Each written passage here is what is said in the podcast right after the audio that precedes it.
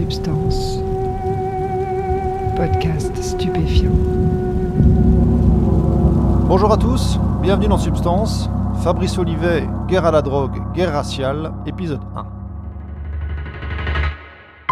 En 1994, un ancien conseiller de Richard Nixon, John Ehrlichman, a déclaré à un journaliste du magazine américain Harper's, je cite, L'équipe de campagne de Nixon en 1968 avait deux ennemis, la gauche pacifiste et les Noirs. Nous savions que nous ne pouvions pas rendre illégal le fait d'être pacifiste ou noir. Mais en incitant le grand public à associer les hippies à la marijuana et les noirs à l'héroïne, puis en criminalisant lourdement les deux produits, nous pouvions casser ces communautés. On pouvait arrêter leurs responsables, fouiller leurs maisons, briser leurs rassemblements et les diaboliser jour après jour dans les journaux télévisés. Est-ce qu'on savait qu'on mentait à propos des drogues Bien évidemment. Fin de citation.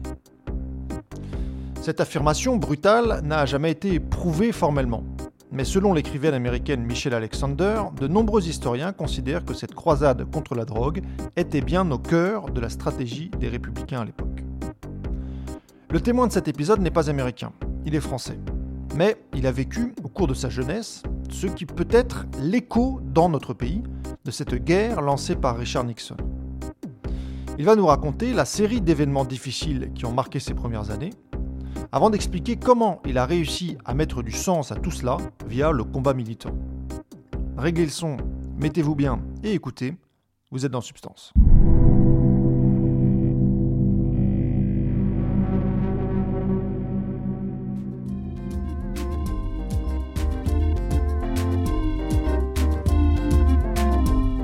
Suis un prototype d'un élément qui va se développer, se multiplier euh, ensuite euh, dans la société contemporaine. C'est-à-dire que je suis euh, enfant de, biologiquement issu de deux races. hein. Il faut aussi parler comme ça.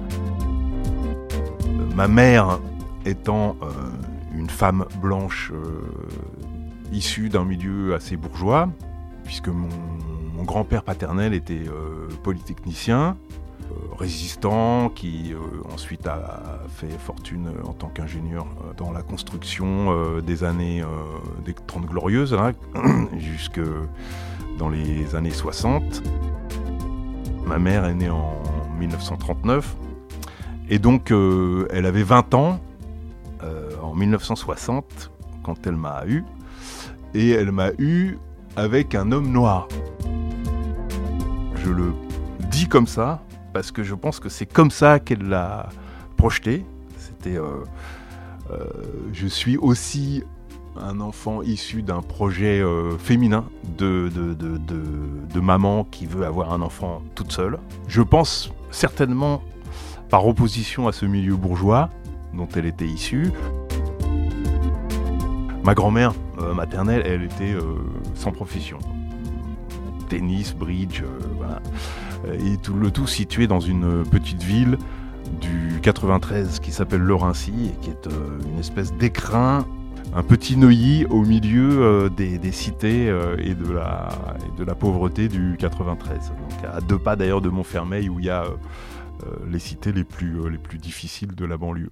Et donc euh, je pense que dans l'esprit de ma mère, euh, qui avait 20 ans donc en 1960, avoir un enfant métis, c'était euh, une forme de protestation. Après, bon, elle l'a fait sans doute euh, sans vraiment réaliser ce que c'était que d'avoir un enfant. et je suis né donc en 1960. Elle, était partie de chez ses parents. Elle fréquentait à l'époque le, milieu des, Noirs euh, à Paris, c'est-à-dire euh, le milieu des intellectuels africains. On était au, milieu des indépendances, du moment des indépendances, le milieu des musiciens afro-américains qui vivaient souvent à Paris pour euh, fuir le, racisme qui existait aux États-Unis, les situations de ségrégation dans, le Sud.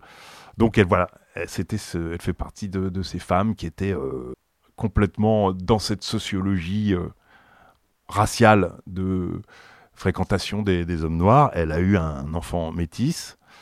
Et puis, au bout de neuf mois, elle a rencontré un autre homme qui lui était un militant du FLN algérien. Et euh, elle a pensé que c'était pas compatible de, pouvoir euh, élever cet enfant noir avec, euh, en étant en couple avec un militant euh, algérien qui devait euh, aussi avoir son, son, petit potentiel raciste. Et donc elle m'a mis euh, à l'assistance publique, ce qu'il a- ce qui s'appelait l'assistance publique à l'époque. C'est un, bâtiment qui existe toujours, d'Enfer Rochereau, où il y a une grande maison qui accueillait les, les- enfants qui étaient déposés là par des mères célibataires qui ne pouvaient plus élever. Donc elle m'a mis là quand j'avais 9 mois. Et euh, c'est à ce moment-là que mes grands-parents maternels, apprenant cette, euh, cet abandon, euh, sont venus me chercher et donc m'ont élevé, sans doute aussi dans un esprit de, de- réparation, en pensant que cette- la relation difficile qu'ils avaient pu avoir avec leur fille allait se réparer avec ce, ce petit-fils trouvé. Et donc, ils m'ont élevé comme un petit garçon euh, bourgeois des années 60 euh, dans un, joli pavillon de, banlieue. Donc ça, c'est le, ce qui a constitué mon, mon- terreau affectif familial, Euh, avec cette précision que la conscience de ma couleur de peau, je l'ai eue très très tôt. Euh, je l'ai eue très tôt parce que euh, on était donc dans les années 60, je suis né en 1960, et à l'école, il y a très très peu d'enfants euh, qu'on dit racisés aujourd'hui. hein. donc euh, euh, quelques enfants arabes, très peu. Des noirs, apparemment j'étais le seul dans, mon souvenir, en tout cas à l'école primaire. Et donc évidemment que bon, la rencontre avec l'autre s'est faite par ce- ce- cette qualification et euh, extrêmement violente. C'est-à-dire que c'était pas euh, du tout euh, un élément de détail. hein. Je me souviens de, alors de batailles, beaucoup de batailles, et puis quasiment des affrontements groupe par groupe avec des gens qui étaient pour le fait que je sois là, et des gens qui étaient contre, qui le manifestaient. Là, je parle du, du- du CE2 ou voilà, ou CM1. Et bon, avec intervention de l'instituteur qui disait Ah non, mais il faut arrêter ces, histoires-là. Enfin, bon, il faut être tolérant. euh, et, euh, et donc, quand même, un groupe d'enfants qui, qui me disait euh, Mais pourquoi tu ne rentres pas chez toi? Pourquoi euh, Qu'est-ce que- qu'est-ce que tu fais là? Et quand je- j'essayais de m'expliquer, mais tu vois bien, regarde ta peau, tes lèvres, ton nez, tu, tu- tu n'es pas comme nous. Donc, il a fallu que je, que, je, que je vive avec ça. Alors, le, mystère, euh, quand je, m'analyse, c'est que j'aurais pu le, vivre comme un, poids, un fardeau, une honte. Bon, il y avait certainement de la honte hein, dans, ma manière de réagir, mais je me souviens pas euh, m'être dit qu'il fallait le cacher. Peut-être parce que j'avais tellement conscience que c'était impossible et, que, ça faisait tellement partie de moi. Mais du coup, euh, j'y ai toujours mis un, un soupçon de, de romantisme. Et d'autant plus que quand je m'adressais à mes grands-parents pour leur poser des questions sur mon origine, ma grand-mère avait trouvé euh, intelligent de me raconter un, espèce de poème romantique me disant que mon père était un, Africain. Alors j'imaginais un homme dans la, dans la forêt, euh, un, grand, un grand homme euh, viril qui, chassait les animaux, et, qu'il était mort. Voilà. Qu'il était mort et que c'était très triste, mais voilà, c'est comme ça. Donc.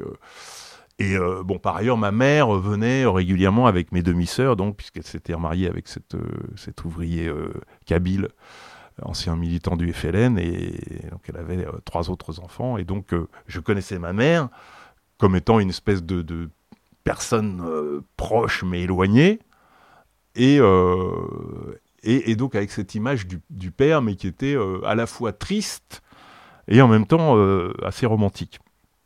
Donc, plus j'ai grandi, plus euh, cette, image de, de négritude était pour moi une, espèce de, trésor euh, euh, que j'avais euh, envie de revendiquer. Même si, bon, étant en France, c'est compliqué. Hein. Surtout, encore une fois, dans une France qu'il faut rappeler, hein, la France des années 60. quand je parlais des militants FLN, c'est 1961, c'est quand on, balance 200 Arabes dans la, dans la, dans la Seine, et que ça fait absolument pas événement, ça fait quelques lignes dans les, dans les, dans les, jours, dans les faits divers.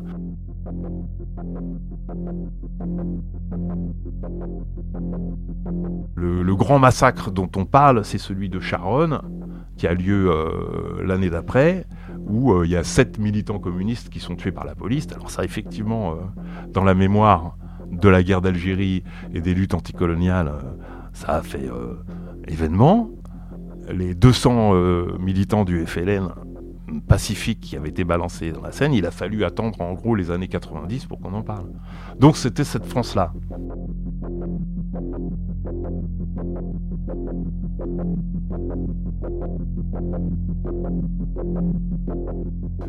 À l'adolescence, euh, tout en étant dans un contexte complètement blanc, puisque mes cousins, mes, oncles, mes tantes, mes copains, mes copines euh, étaient, des gens euh, français de souche, comme on dit, à quelques exceptions, vraiment quelques exceptions près.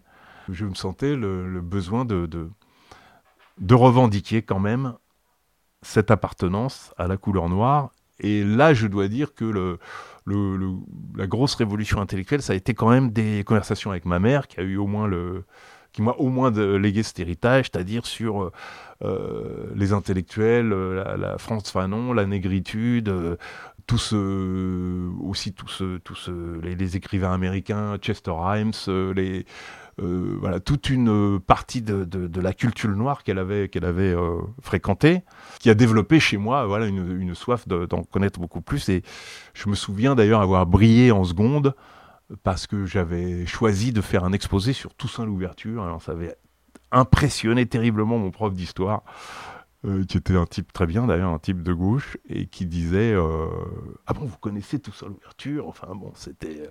Et j'avais fait un exposé parce que pour moi, euh, Toussaint l'ouverture symbolisait tout ce, que, sur, ce sur quoi je fantasmais, c'est-à-dire à la fois un homme noir et en même temps un général républicain couvert d'honneur, Bon, alors qu'il y a aussi un destin tragique, mais bon, ça c'est une autre histoire.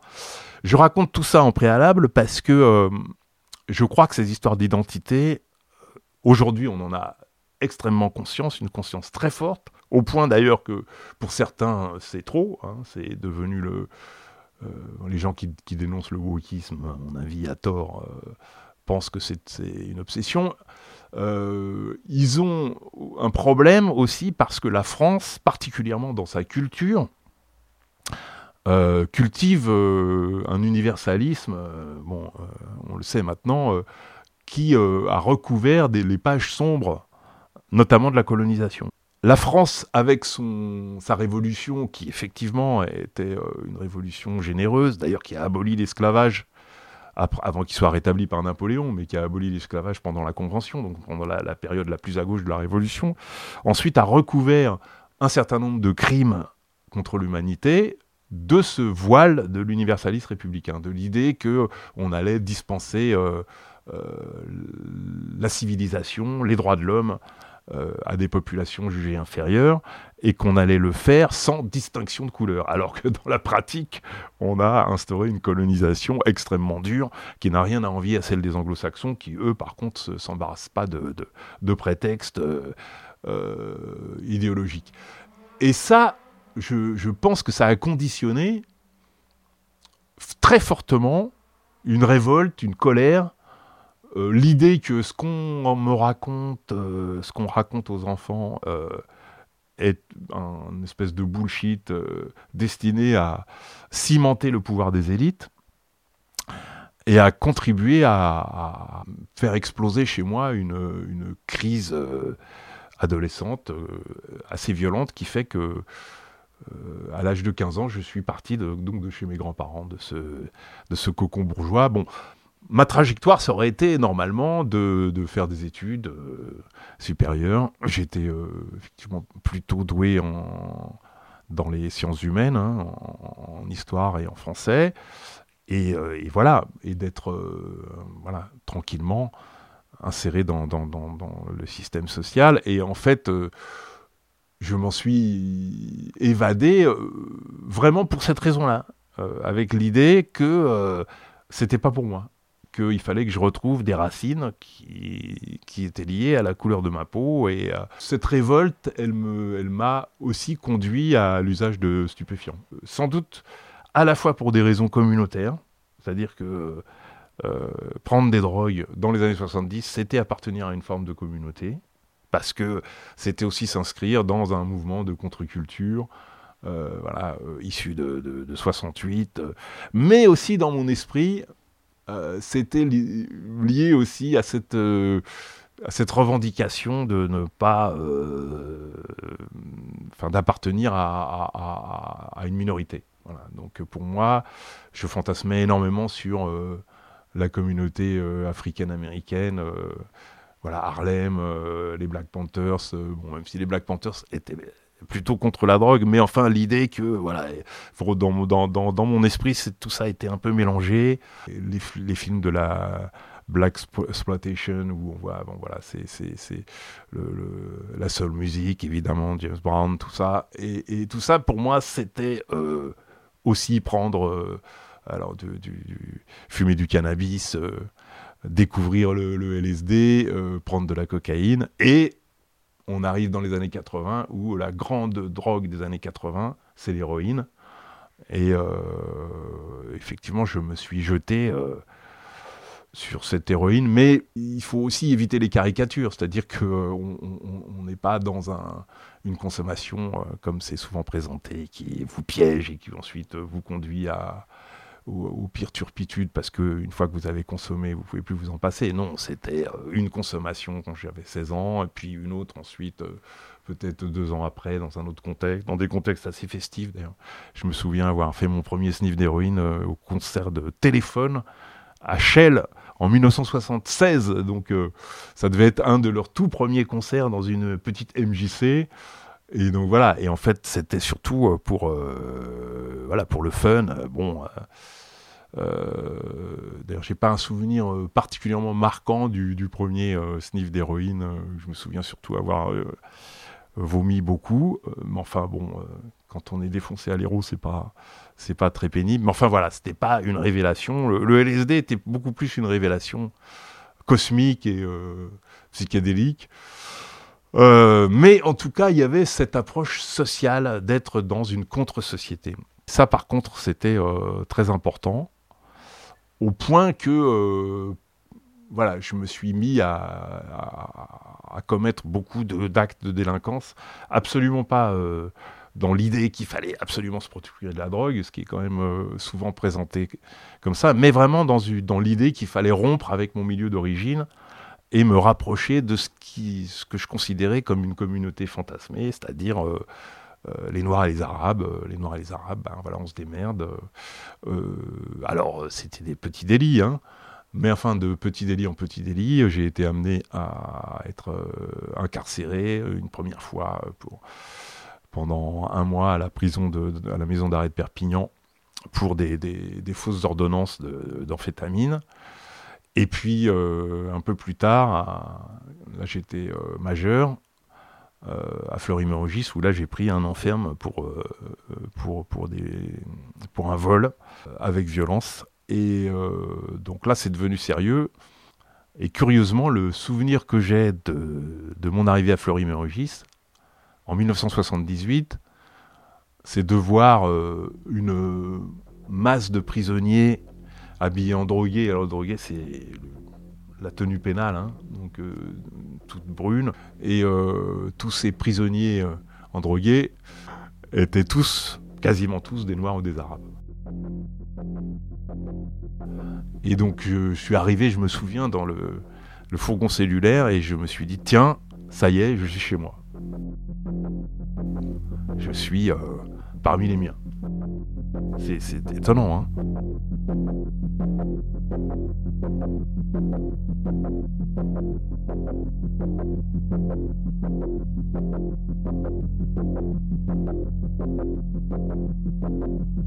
Et d'ailleurs, cette première année de prison, là, j'en ai pas un souvenir de, traumatisme. Bon, évidemment, c'était pas rigolo. Mais euh, je me souviens surtout de. alors, c'était un bâtiment, le D2 était un bâtiment réservé aux jeunes délinquants de, entre 18 et 25 ans. Et donc, encore une fois, toutes les cités.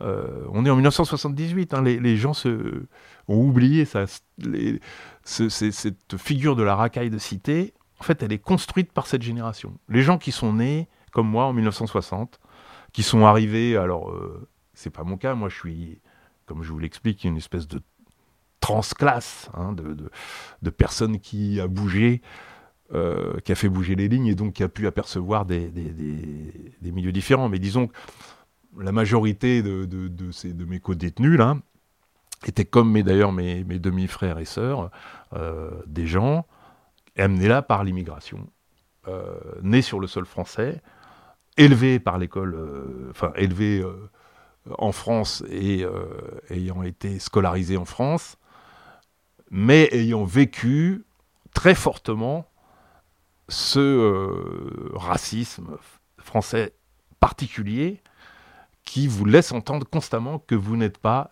un citoyen légitime, que vous n'êtes pas finalement, que vous devez justifier votre appartenance euh, à, ce, à, à ce sol français.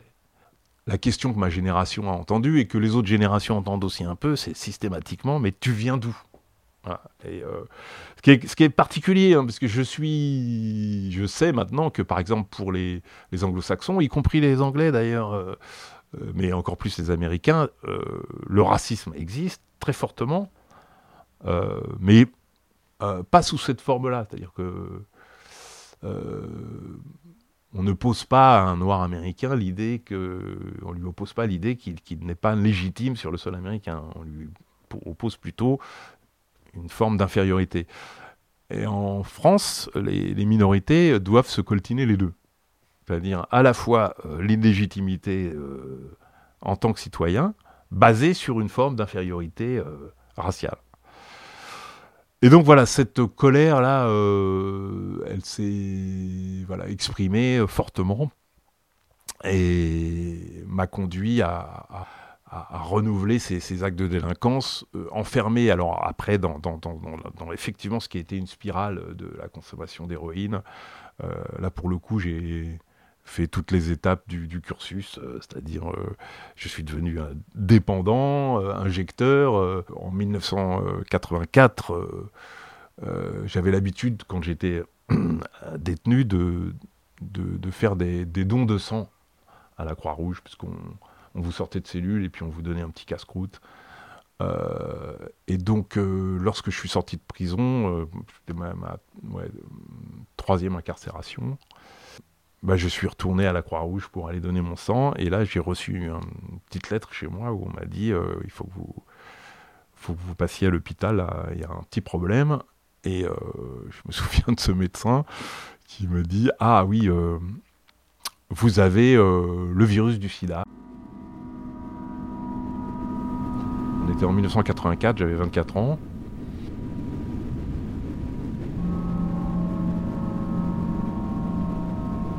En 84, c'est vraiment euh, les, premières, euh, je pense, euh, opérations qui, permettent d'identifier le virus dans les, dans les dons du sang. Et d'ailleurs, je pense que c'est à l'origine du scandale du sang contaminé. C'est-à-dire que le scandale du sang contaminé, bon, on se rappelle un peu qui est que euh, un certain nombre d'hémophiles se sont retrouvés avec des lots de sang contaminés par le sida. Ces lots venaient très certainement, très souvent, de la prison et de dons faits par des gens qui étaient héroïnomanes.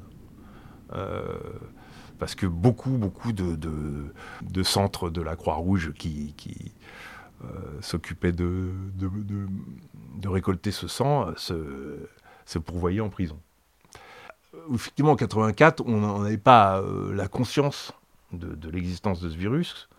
Il y avait une petite conscience dans la communauté gay qui commençait, mais enfin, euh, je pense que c'était très improbable d'aller à l'hôpital pour faire un test. Et donc, je pense que beaucoup de gens l'ont appris comme moi, hein, c'est-à-dire de manière accidentelle. Donc je me suis dit qu'il me restait quelques années à vivre et que bah, faudrait peut-être les mettre à profit pour euh, faire autre chose que, de casser des appartements et m'envoyer de, l'héroïne dans les veines. Et euh, de manière paradoxale, ça a déclenché chez moi euh, l'envie de, décrocher. Donc j'ai donc entamé alors, processus de, cure et de post-cure, à l'époque, la, vie des héroïnomanes était pavée de, décroches. Hein. C'est-à-dire que bah, déjà tous les séjours en prison, par définition, euh, euh, vous amenez à décrocher. Parce qu'à l'époque, il n'y avait pas de drogue dans les prisons. Ça, ça, ça a changé. Euh, et sauf que bon, à la sortie de prison, les jeunes délinquants comme moi ne voyaient pas trop l'intérêt de, de, faire autre chose que ce qu'on avait toujours fait. Et donc on recommençait. Euh, et, ça n'avait pas de fin. Bon, après, euh, ce, traumatisme de, la, révélation de ma séropositivité fait que j'ai commencé à m'intéresser à la psychanalyse, qui était euh, le seul, la seule méthode de thérapie qui était offerte par le système de soins. Il faut préciser aussi que cette épidémie de sida, elle a été boostée par euh, un décret qui s'appelle le décret de 1972, qui est venu juste après, deux ans après la loi 70 qui interdit de consommer des drogues, qui était une interdiction de vendre des seringues aux toxicomanes. Je le précise parce que euh, on avait toute une idéologie du soin à l'époque qui était basée sur, la psychanalyse, sur l'idée que... Euh, alors c'était compliqué parce que c'était masqué par des, un peu comme ce que j'ai dit sur la République universaliste, des, prétextes de générosité. L'idée qu'il fallait pas forcer les gens euh, à vouloir décrocher. Donc euh, on euh, on n'allait pas au devant de la demande. On attendait que les gens viennent frapper à la porte, en pensant que un travail d'analyse allait leur permettre de prendre conscience d'une souffrance intérieure et de mettre des mots sur cette souffrance et de leur permettre de les libérer de leur dépendance à l'héroïne. Je précise ça parce que c'était pas complètement idiot. Et d'ailleurs, euh, c'est de ça que j'ai profité, personnellement. Mais pour une raison euh, qui est une raison très injuste. C'est que je venais, moi, d'un milieu bourgeois. Et que j'étais capable contrairement à ce que beaucoup de gens euh, disent, la psychanalyse, euh, c'est un instrument euh, compliqué. Il faut être capable de comprendre le pouvoir des mots. Ça ne veut pas dire qu'il n'y a pas de gens qui, qui viennent de milieux populaires qui, qui, n'aient pas conscience de, ce, de cette importance qu'il y a de, de, poser des mots sur des sensations. Mais il est clair que dans mon cas, ça m'a ça m'a énormément aidé, y compris pour, pour rentrer en contact avec des gens qui étaient ces intervenants en toxicomanie, qui avaient la même culture bourgeoise que moi et qui euh, ont su m'expliquer à quel point ce chemin euh, pouvait être euh, une forme de, de, sauvetage. Donc j'ai fait ce parcours. Alors après, effectivement, avoir fait je ne sais combien de cures ratées, mais à l'époque où je ne pensais absolument pas décrocher, j'en ai fait une avec l'idée que j'allais ensuite entamer une psychanalyse dans un centre de post-cure, puisque c'était ça l'offre de soins. Euh, l'offre de soins unique, hein. il n'y avait aucune médicalisation. Euh, le système de soins, ils étaient contre euh, les traitements de substitution qui existaient déjà, la méthadone existait déjà, notamment en Hollande et aux États-Unis. Mais dans cette idée de la cure psychanalytique, il fallait surtout ne pas avoir une parole biaisée par la consommation de produits. Donc non à la substitution qui risquait de biaiser la cure. Euh, non au traitement de substitution aussi parce qu'il y avait un risque de contrôle social. Ça, c'était le, discours de Liebenstein, notamment, qui était le pape de la toxicomanie.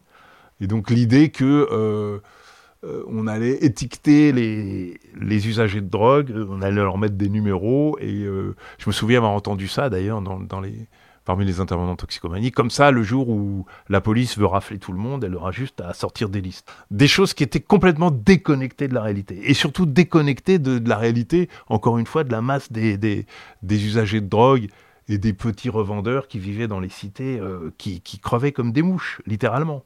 Euh, qui crevaient d'overdose, qui crevaient de sida, qui crevaient parce que, de, parce que en plus, l'État français n'avait qu'une seule chose à, nous proposer, voilà, je m'inclus dans le truc, c'était la répression. C'est-à-dire que, euh, évidemment, que l'usage d'héroïne était très fortement euh, enquisté dans, la délinquance, mais en même temps, la réponse de l'État était extrêmement violente. Hein. C'est-à-dire, c'était la prison, la prison, la prison.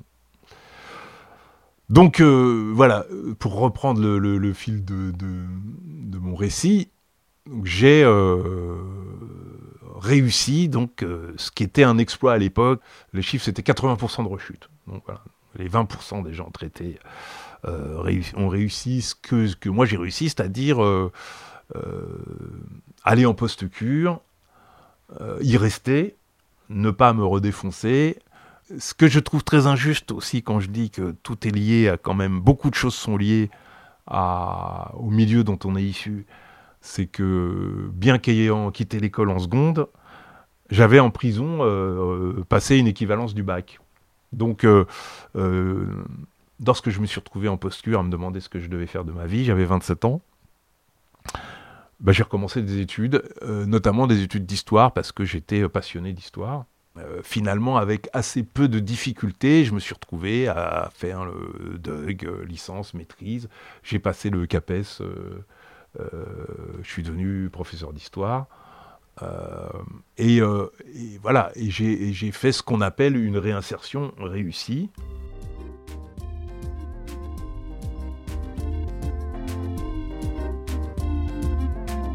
j'ai fait effacer de mon casier judiciaire mes condamnations.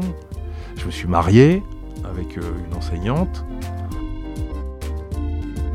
Et voilà, et j'ai fait le parcours un peu idéal de, de, la réinsertion euh, qui concerne, encore une fois, bon, euh, les, chiffres disent 20%, moi je pense que c'est encore plus faible.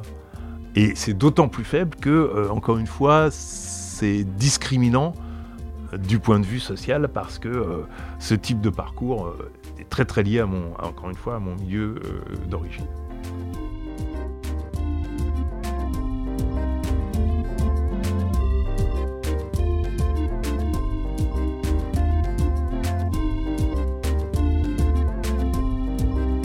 Fabrice Olivet s'est réinséré.